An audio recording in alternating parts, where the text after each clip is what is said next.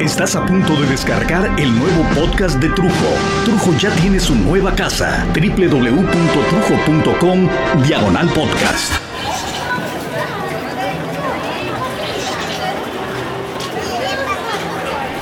Yo no sé ustedes, pero yo le he escuchado decir a tantas personas humildes, a taxistas, a trabajadores, eh, como lo son los productores o los vendedores del mercado, los marchantes, eh, etc. Les he escuchado decir, yo no quiero que mi hijo haga lo que yo hago. O yo no quiero que mi hijo pase los trabajos que yo pasé. Pero cuando por alguna razón este taxista o este productor, vendedor del mercado, vieron surgir su negocio, ¿verdad? Y, compraron primero un taxi y luego otro y así comenzaron una pequeña flotilla de carritos. O, el marchante compró un camioncito, ¿no? Y ya después de muchos años de trabajar dándole duro y duro, compró otros camioncitos y luego tiene al hermano y al primo y al cuñado trabajando para él. Y la historia cambió ya de pronto, de ser solo un taxista o de ser solo un marchante, el mercante, el mercader, pues, como el mercader de Venecia de Shakespeare, ya no es tan mala idea esto del trabajo. Al contrario, mi hijo será mi heredero. O él va a seguir nuestro negocio. Que separa entonces la frase de yo no quiero que mi hijo sea esto a yo quiero que mi hijo sea algo, que estudie, que sea alguien en la vida. Pero yo no quiero que mis hijos sufran, que es lo opuesto a mi hijo va a seguir con el negocio que yo comencé con gran esfuerzo, o que su abuelo comenzó, o que su tatara, tatara, tatarabuelo comenzó. Pero la diferencia es muy, muy simple. El éxito o el fracaso. Porque ningún padre se niega a que sus hijos hagan lo mismo que ellos hicieron, con la condición, por supuesto, de que triunfen. Porque si el padre es algo, pero se siente un fracasado, pues ningún padre en su sano juicio desearía el fracaso y la frustración que este fracaso trae consigo, pues a su propia sangre. Y claro, si eres lo que seas, no sé, un plomero y tienes un negocio de plomería profesional con 100 plomeros a tu servicio y atiendes a nivel a toda la población, llámese tu ciudad o, o tu pueblo o los pueblos circunvecinos, pues no te consideras un plomero nada más, te consideras un pequeño empresario o como dicen los gringos, un entrepreneur y por supuesto, te consideras un hombre de éxito. ¿Cuántos padres se quejan de que su hijo o de su hija, eh, bueno, al menos en la familia, porque no tienen que serlo todos, eh, que sus chamacos no quieren estudiar? o no quiere hacer la preparatoria y se la pasa en el desmadre y solo le gusta estar jugando panball y, solo quiere andar con la música y batallan y batallan y hablan con él y la cambian de escuelas y lo regañan y la castigan y el chavo o la chava sufren. No se crean, el que sigan fallando no quiere decir necesariamente que les valga madres lo que se les está diciendo, simplemente que su comportamiento es parecido a a una bola de nieve que baja en una montaña nevada que va creciendo y creciendo y se va acelerando cada vez más. Y los chavos pues no saben cómo parar ese desenfrenado camino de aparente desmadre y de aparente indisciplina, pero para comprender el problema, para comprenderlo realmente habría que desarmarlo, como se desarma el motor de una máquina, ¿no? Como desarmas el motor de un carro o la maquinaria de un reloj o, una lavadora, para poder reconstruir los hechos y así poder encontrar el mal, el defecto, el conflicto. ¿Por qué el chamaco o la chamaca están fallando? Muchos padres y muchas madres, si escuchan esto, van a decir, puta, por fin alguien me va a explicar por qué mi hijo o por qué mi hija me salieron huevones. Al fin. No, no, la verdad es que yo no tengo nada que responder a eso, ¿no? La respuesta se la tiene que dar cada uno, cada uno de ustedes o, cada uno de nosotros, pero para ello tenemos que desmantelar cada uno de los motores, los motores de los chavos, los, los conflictos quieren que el joven termine la preparatoria. De hecho, quieren que termine con excelente promedio. Mm, bueno, bueno, bueno. Ya de hecho ha sido tan desastroso el panorama que ya con que termine de panzazo, como sea, que pase, ya, ya con eso está bien. Pero ahí está parte del problema, porque como cuando nosotros éramos chavos, tal vez no necesariamente en nuestro caso, o quién sabe, tal vez sí, pero por lo menos de algún hermano o algún primo, algún amigo, alguna amiga. Estamos exigiéndole a los hijos que hagan lo que ni siquiera nosotros hicimos, lo que ni siquiera nosotros logramos, o como quieran llamarlo, ¿eh? No se pongan difíciles. Aguanten vara, no empiecen con que no, no, no, no, no, no, no. no, no es lo mismo. No, mis tiempos eran distintos. Yo nunca terminé la prepa porque tuve que trabajar. O yo nunca terminé, no, porque mi padre falleció. No, no, porque a Chichita la bolsearon y ya no pude terminar. A lo cual yo diría, sí, sí, sí, sí, sí, sí, pero la neta es que no acabaste la prepa, cabrón. De hecho, has mencionado que te encantaría terminar la prepa algún día. Y que vas a ir, y, y que vas a hacer, o que la vas a terminar, pero, pero que no tienes el certificado y vas a ir a la escuela eh, por ese certificado para seguir estudiando en la universidad una carrera, pero no has ido desde hace 20 años. Hace 20 años que vienes mencionando esto y no vas. Tú vas a contestarme algo parecido a... No, no, no, no, pero es que no es lo mismo, cabrón. No, no, no, no. Eh, no, no, no, no. Mi madre o, mi padre o, mis padres o mis abuelos no tenían los recursos y había lo que quieras, lo que quieras y mandes. Mientras que a él o a ella, o sea, a tu hijo o a tu hija, pues les hemos dado todas las facilidades. A nuestros hijos les hemos dado las mejores escuelas, hemos tratado de darles lo mejor que hemos podido. Nos hemos partido la vida para lograr que ellos tengan, para que digan, para que hagan. Puta madre, qué difícil es tratar de razonar con, con gente que solo se está defendiendo y no quiere admitir que está pidiendo, está exigiendo que sus hijos o sus hijas hagan lo que ni siquiera ellos lograron. Y bueno, no me malinterpreten, el hecho de que yo no haya logrado un título universitario no me obliga a que no desee que, que mis hijos lo logren en el entendido de que un universitario puede tener muchas más puertas abiertas y, mejores oportunidades de éxito que las que yo personalmente tuve. El hecho de que yo haya fracasado por decirlo de alguna forma. Porque no tuve las herramientas o porque mi mujer y yo nos embarazamos del chamaco, de la chamaquita, y éramos muy jóvenes y tuvimos que cambiar y olvidarnos de la escuela, o, o tantas, tantas razones, porque hay millones de casos diferentes que terminan, eso sí, en el mismo cántaro. No porque yo haya fracasado o porque haya no triunfado, no me obliga a aceptar que mi hijo vaya a caer en el mismo hoyo. Puedo desear con toda mi alma que mis hijos triunfen, que sean felices. Bueno, pero entonces, ¿qué es lo que provoca que el hijo del alcohólico muchas de las ocasiones termine alcohólico? El hijo del golpeador, del criminal, del drogadicto, pues acaben siendo golpeadores, criminales o drogaditos. Ah, bueno, pues los patrones de conducta. Los patrones de conducta que se repiten. Ah, profesor. Patrón, modelo que sirve de muestra para sacar otra cosa igual conducta, manera con que los hombres se comportan en su vida y en sus acciones. Conjunto de las acciones con que un ser vivo responde a una situación. Por tal, modelo seguido por los hombres para establecer comportamientos de reacción en sus vidas y situaciones. La formación de patrones. Desde el momento de nacer empezamos a desarrollar patrones de comportamiento. Por razones similares, nuestro comportamiento actual es resultado de la experiencias y nuestro cerebro está vacío. Absorbemos información como una esponja. Debido a que nuestras primeras relaciones con el mundo son a través de nuestros padres, su influencia en nuestra vida es enorme. De manera consciente, pero fundamentalmente de modo subconsciente, creamos en nuestra vida patrones que reflejan nuestra experiencia al lado de nuestros padres. Gracias, profesor. No siempre hemos tenido como humanidad la misma medición de lo que un año significa, por ejemplo. De hecho, hasta la fecha, y no todos los países, celebramos el 31 de diciembre como el último día del año. El punto es que no importa porque la costumbre mencionada tiene más que ver con ciclos terminados y el análisis que hacemos de estos ciclos. Como seres humanos tendemos a crear ciclos de tiempo para medir nuestro avance o definir ciertas conductas repetitivas y patrones. Algunos de estos patrones son instintivos, naturales, como nuestra reacción fisiológica y hormonal al ciclo del día y de la noche o, las estaciones del año. Al final de cada ciclo, algunos buscamos hacer una revisión de, los logros y en consecuencia nos ponemos una serie de, metas, de propósitos que asumimos eh, que van a hacer nuestra vida mejor y que van a dar prueba de nuestra fuerza de voluntad, por ejemplo. Entre los más comunes se encuentran los de perder peso, reducir o eliminar las deudas en las tarjetas de crédito, eh, mejorar la condición física, atlética o, por ejemplo, aprender alguna nueva habilidad, algún nuevo idioma, eh, no sé, un curso de posgrado, cualquier cosa. Menos comunes son, por ejemplo, eh, lograr la independencia financiera o hacer mi primer millón de dólares, o de pesos, de pesetas, de euros, de lo que sea, poner mi negocio, independizarme o mejorar radicalmente mi relación sentimental.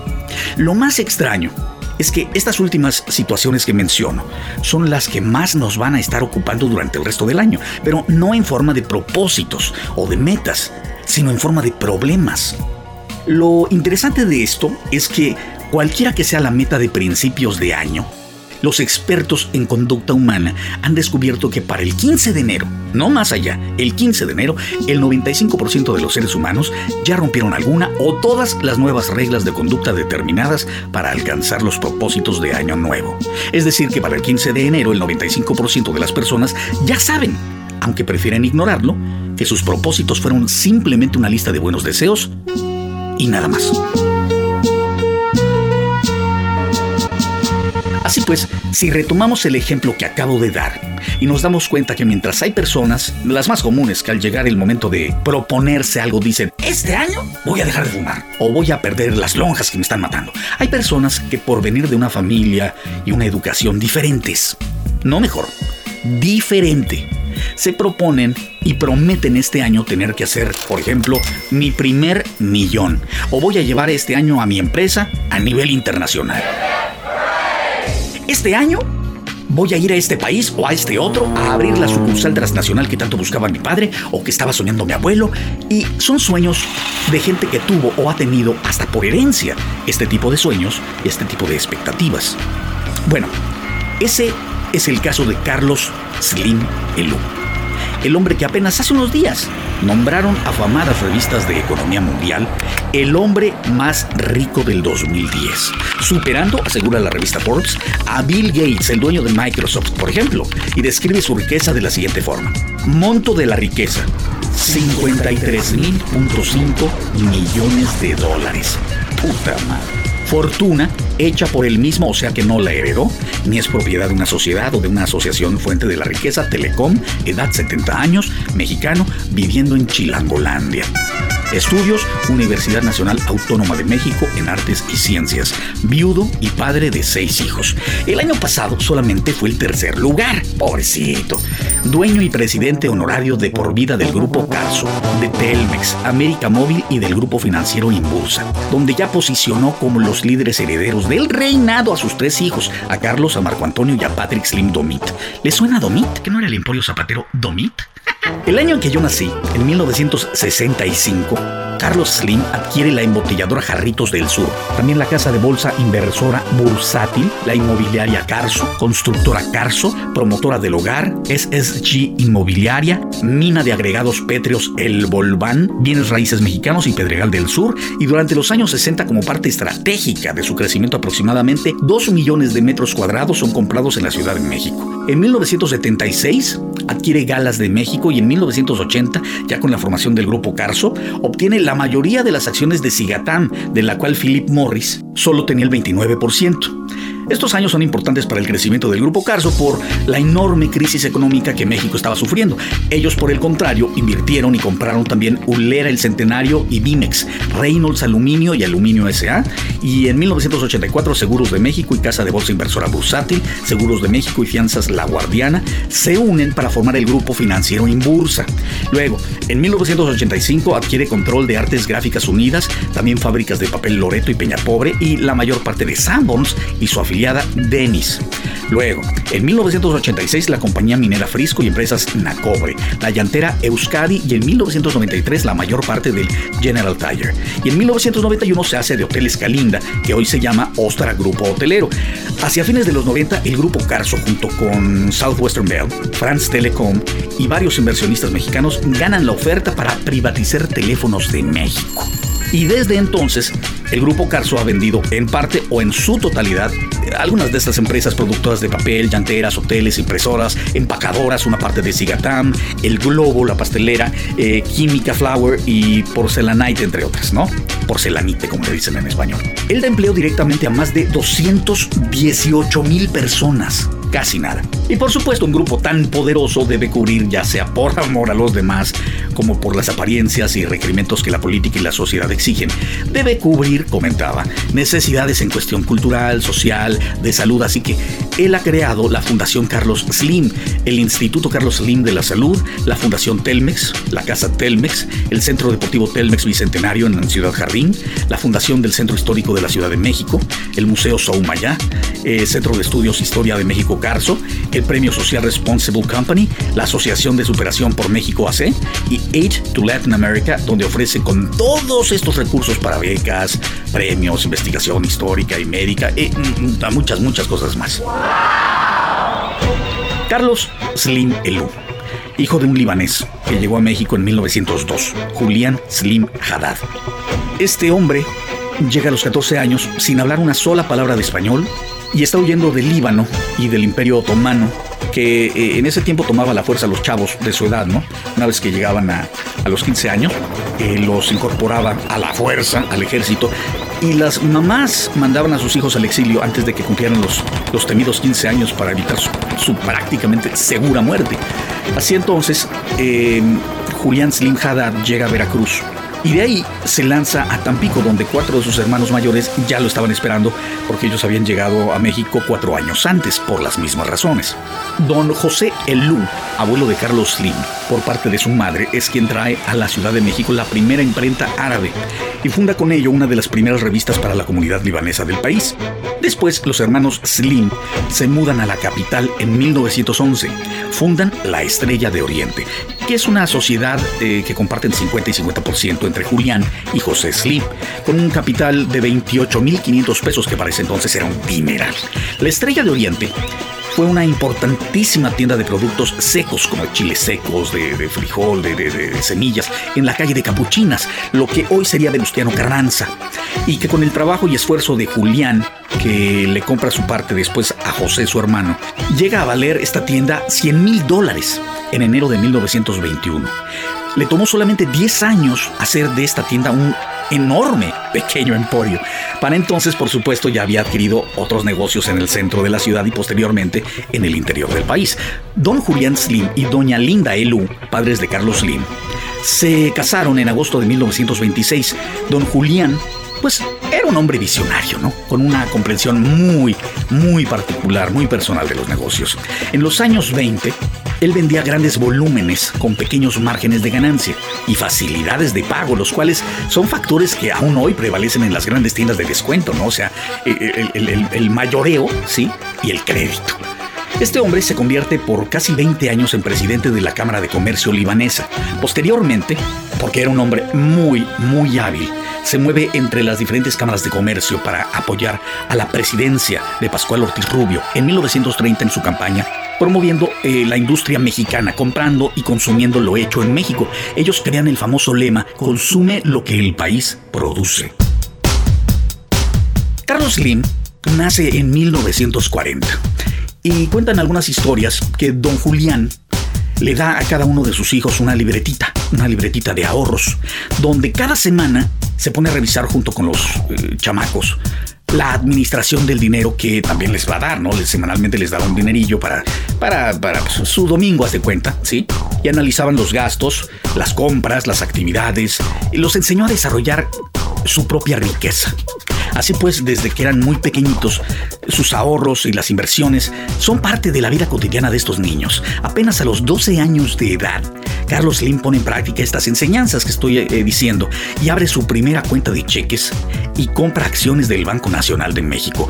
Solo un año después, a los 13 años, 13 años de edad, Carlos Slim, siendo muy pequeño, por supuesto, vive el fallecimiento repentino de su papá y lo deja terriblemente afectado, al igual que a toda su familia, por supuesto, porque era una familia muy unida y esto era conocido entre, entre sus amigos, familiares, conocidos. Pero esto solo es un esbozo de lo que yo llamo el nido, el hogar, el lugar lógico por aquello de los patrones de comportamiento que mencionaba de un hombre que desde pequeño pues absorbe de su propio padre todo un visionario de los negocios, las primeras enseñanzas para llegar a ser lo que el día de hoy es el hombre más rico del mundo, del mundo entero. Y claro, ya que hablamos de patrones de comportamiento, debo suponer que entre ustedes debe estar uno o muchos de los que inmediatamente dijeron, ay, pinche Slim, todo eso se lo ganó robando. O se lo ganó, se lo ganó a costa de nuestro esfuerzo. O no sería nadie si no fuera porque se chingan los mexicanos. Sí, cabrón, chale. Sí, sí, sí, sí, tal vez. Tal vez los emporios multimillonarios solo existen porque provocan del otro lado de la balanza que exista gente muy, muy, pero muy, muy jodida, muy explotada, muy de la chingada. Pero también tenemos que aceptar que cada año sale una lista de los hombres más ricos del mundo. Y siempre, cada año, alguien, alguien en el mundo gana el primer lugar. Y el segundo lugar y el tercer lugar. Siempre alguien ocupa estos lugares de riqueza. La diferencia es que Slim, el mexicano que hoy es el más rico del mundo, primero es mexicano. Y como cuando un futbolista llega a triunfar en Europa, o un atleta le gana a los demás y trae a México una medalla, yo personalmente me siento orgulloso de ese mexicano preponderante. Y dos, gracias a que es un mexicano, ese hombre más rico del mundo, trabajan más de 200 mil personas, más de 200 mil mexicanos, más de 200 mil plazas de empleo creadas por un solo hombre, cabrones. ¿Se imaginan que tuviéramos unos cuantos mexicanos más de ese tamaño, de ese calibre, y no del calibre de nuestros puntos políticos de mierda?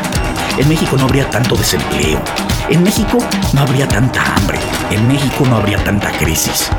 Con unos cuantos slim, hijo, con unos cuantos slim más, México sería otro México.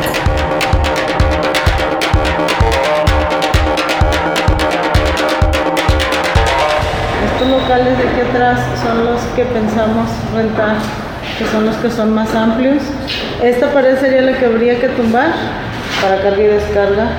Esta pared sería la que habría que tumbar. Esta es una producción de Trujo, Los Impostores y No Más por Chingar Producciones. 607studios.com Postproducción en audio, jingles, spots, comerciales, producciones para radio tradicional y online. 607 Studios es arquitectura en audio.